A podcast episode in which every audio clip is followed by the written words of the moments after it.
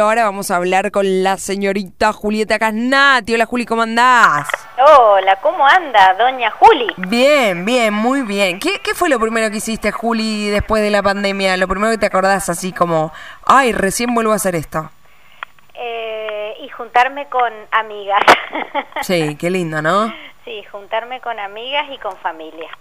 Me encanta. Bueno, contanos lo que tenés para hoy, esto del liderazgo, qué interesante. Ah, bueno, eh, vos sabés que me encanta a mí hablar de liderazgo, ya hemos hablado en otras oportunidades, pero siempre es un buen motivo porque a mí me gusta que las personas que, que nos escuchen puedan observarse, viste que el coaching nosotros siempre decimos que es un profundo camino de autoconocimiento, entonces observándonos a nosotros mismos es como vamos a conocernos más y vamos a ser mucho más asertivos. Así que bueno, pensando en eso, decía, bueno, nosotros hemos desarrollado una, una clasificación de, de, porque viste que se ha escrito tanto, tanto, tanto de liderazgo y hay tantas teorías y si el líder se nace, si el líder eh, hace o, o, puede mejorar o puede desarrollarse, bueno, a mí siempre me ha interesado mucho este tema, entonces me he dedicado a estudiarlo y a partir de ahí eh, llegué a una clasificación que es muy interesante teniendo en cuenta esto con lo que tuve, empecé a hablar, que es el autoconocimiento. Es decir, cuánto, cuánto de nosotros hemos, eh, nos hemos dado la oportunidad de, de poder hacer emerger nuestros talentos, nuestras fortalezas, aquellas cosas para lo que vinimos, cuánto nos hemos preguntado de quiénes somos, para qué estamos acá y cuánto no.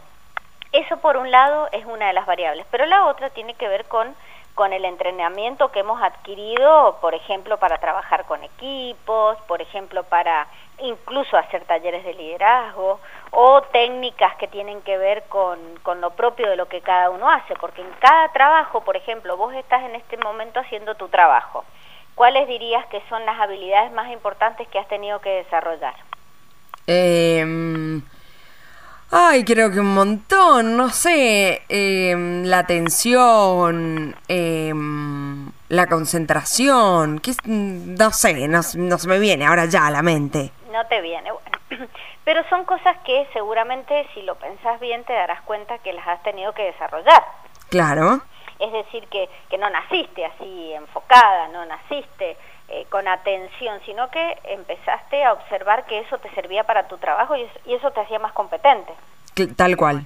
Es decir, que tuviste que aprender ciertas cosas. Bueno, muchas veces esas cosas las aprendemos naturalmente o solos y otras veces vamos a estudiar de manera formal. Imagínate una persona en una empresa que tiene que eh, hablar de cuestiones ingenieriles, muy técnicas. Bueno, tuvo que estudiar de eso. Sí. Tuvo que aprender, tuvo que tener un montón de conocimientos técnicos que se los dio un ámbito formal, ¿no? A veces es informal, pero también en muchos casos es formal. Pero claro, cuando vos llegas a un lugar de trabajo y tenés solamente esa parte, muchas veces te das cuenta que no te alcanza con eso. Uh -huh. ¿Por qué? Porque empezás a interactuar con otras personas, imagínate que tenés un equipo de trabajo en donde tenés que lograr objetivos, tenés que cumplir con ciertas cosas y no lo estás logrando. Entonces las personas empiezan a darse cuenta que por más, por más, eh, digamos, aprendizaje técnico que hayan tenido, no les alcanza para eh, poder liderar, que es justamente de lo que estamos hablando. Entonces empiezan a, a, a darse cuenta que les faltan esas habilidades sociales o habilidades de equipo, habilidades eh, de, de, liderazgo básicamente. Entonces a partir de eso es que surgen estas cuatro categorías de líderes, porque líder, vos me, siempre me decían, me decían, pero bueno, ¿qué es un líder? Bueno, líder solo a secas, la palabra solita, significa una persona que quiere algo y lo consigue. Perfecto. Entonces vos decís, sí, bueno, pero hay muchas maneras de conseguirlo. Entonces ahí es donde viene el calificativo de líder, es la segunda palabra que acompaña y ahí es donde viene esta clasificación que yo te voy a contar.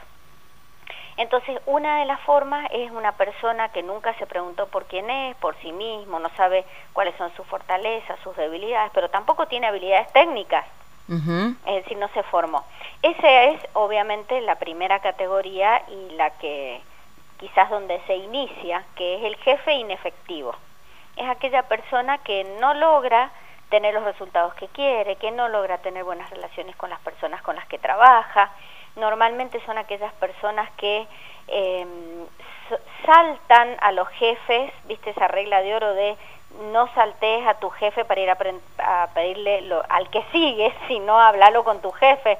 Bueno, hay muchas personas que no hacen eso y saltean y entonces ahí en donde se agravan todos los problemas. Son las personas muchas veces que eh, o, son débiles y no se hace nada o al revés, muestran toda su fiereza y, y tienen a todo el mundo bajo la órbita del miedo y así es como consiguen las cosas. Después viene la segunda categoría, que son las personas que si tienen entrenamiento, tienen experiencia, eh, han trabajado mucho en, en, lugares en donde les han adquirido habilidades y tienen experiencia y conocimientos de lo técnico, y, además se han entrenado muchas veces eh, o en liderazgo o en trabajo en equipo o en cuestiones que les sirven para resolver. Pero como no se conocen ellos internamente, no saben quiénes son, ni para qué están, ni saben tener habilidades sociales, o algunas han adquirido pero no las suficientes. Ese es lo que se llama el jefe efectivo.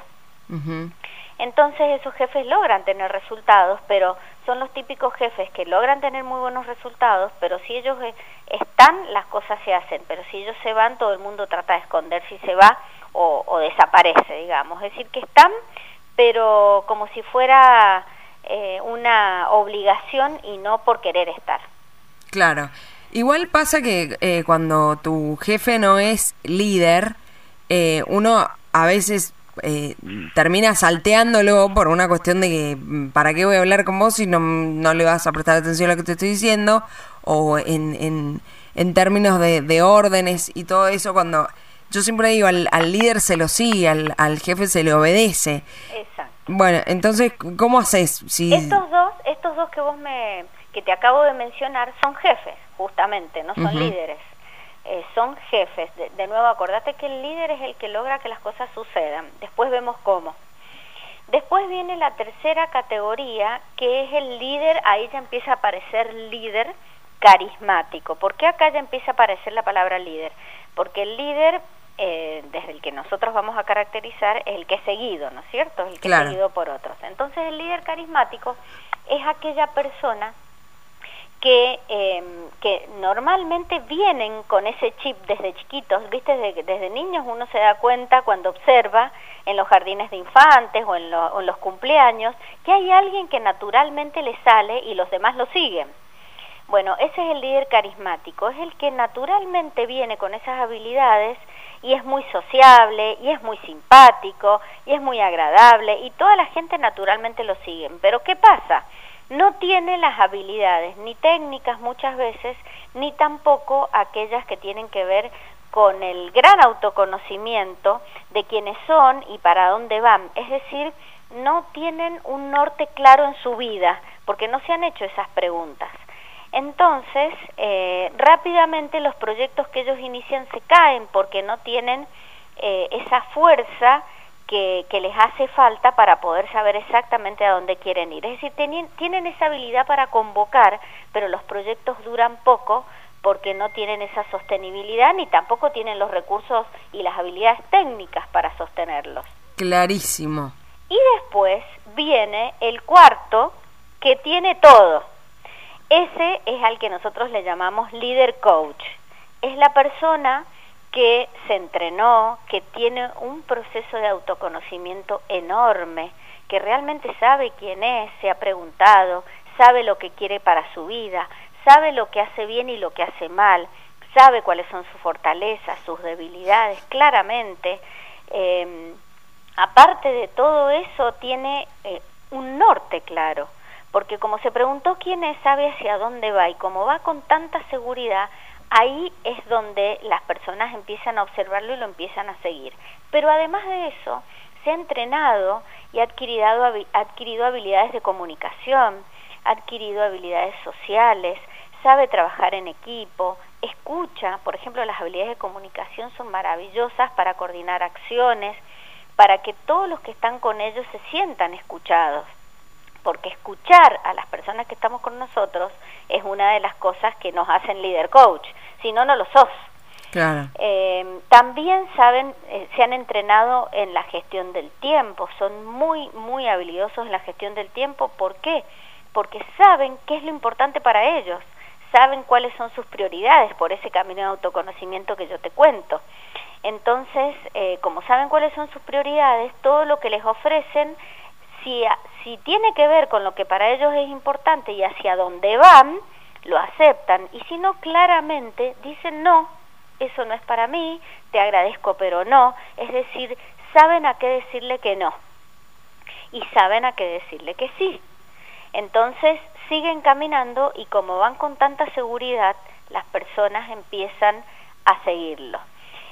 Y, y esto que cuando yo digo empiezan a seguirlo, no significa que ellos vayan mirando para adelante y todos van atrás no, van caminando a la par porque una de las características que tiene el líder coach es que empodera a sus seguidores. Es decir, que está observando y está escuchando sus necesidades, está escuchando cuáles son aquellas cosas para lo que son buenos y para lo que realmente podrían desarrollar todos sus talentos. Y en definitiva, todos los que terminan alrededor de estas personas son personas cuyos propósitos y cuyas visiones coinciden con las de esta persona. Entonces, por una cuestión natural y física, se suman, se potencian e imagínate a dónde pueden llegar. Bien, perfecto, Juli, me encanta, me parece genial. Yo creo que muchos, muchas personas eh, que están escuchando deben quererse encasillar en algún lugar o por lo menos sentir que alguna vez le dijeron, podés ser líder o tenés alma de líder, pero sos líder carismático nada más, tenés que autoconocerte para eh, poder profundizarlo y, especializarte quizás en esto y te puede ir muy bien, porque la realidad es que uno puede entender que sirve para otros trabajos, otro tipo de, de cosas, ¿no? Es que vos sabés que el líder coach, cuando se entrena, que de paso te cuento que estamos por empezar la última corte de este año, ahora el 27 de octubre, para los que estén interesados, eh, nos escriben a www.coachingpsicológicointegral.com y le damos toda la info. Pero lo que te quería decir a partir de lo que vos me contás es que en realidad lo lleva todo, Juli. Cuando vos sos líder coach, en realidad sos líder coach como amiga, sos líder coach como mamá, sos líder coach como jefa, sos líder coach como, como hija, como todo, ¿entendés? Mm. Es decir, que el autoconocimiento y las habilidades que vas adquiriendo las llevas absolutamente a todos los contextos de tu vida. Por eso es que las personas que estudian con nosotros vienen, ¿te acordás que lo hablábamos en el otro programa? Vos me decías, ¿quiénes son los que estudian con nosotros? Y yo te decía, cualquiera, porque cualquiera necesita desarrollar su autoconocimiento, porque de esa manera va a saber quién es y hacia dónde ir y qué proyectos generar en su vida. Perfecto. ¿Entendés? Entonces, ¿a dónde lo lleva? A todos lados, absolutamente a todos lados. Está buenísimo porque es como si querés eh, trabajar bien en equipo eh, y todo eso, hay cuestiones que se resuelven con, con los psicólogos si se quiere, pero hay otras que se resuelven con el coaching y, la verdad que está muy bueno profundizar en, en, esta, en esta área a la que vos te dedicás, Juli. Te agradezco muchísimo que todos los lunes nos des un consejito y nos orientes más o menos de lo que quiere decir el coach y todo lo que nos puede ayudar en nuestra vida.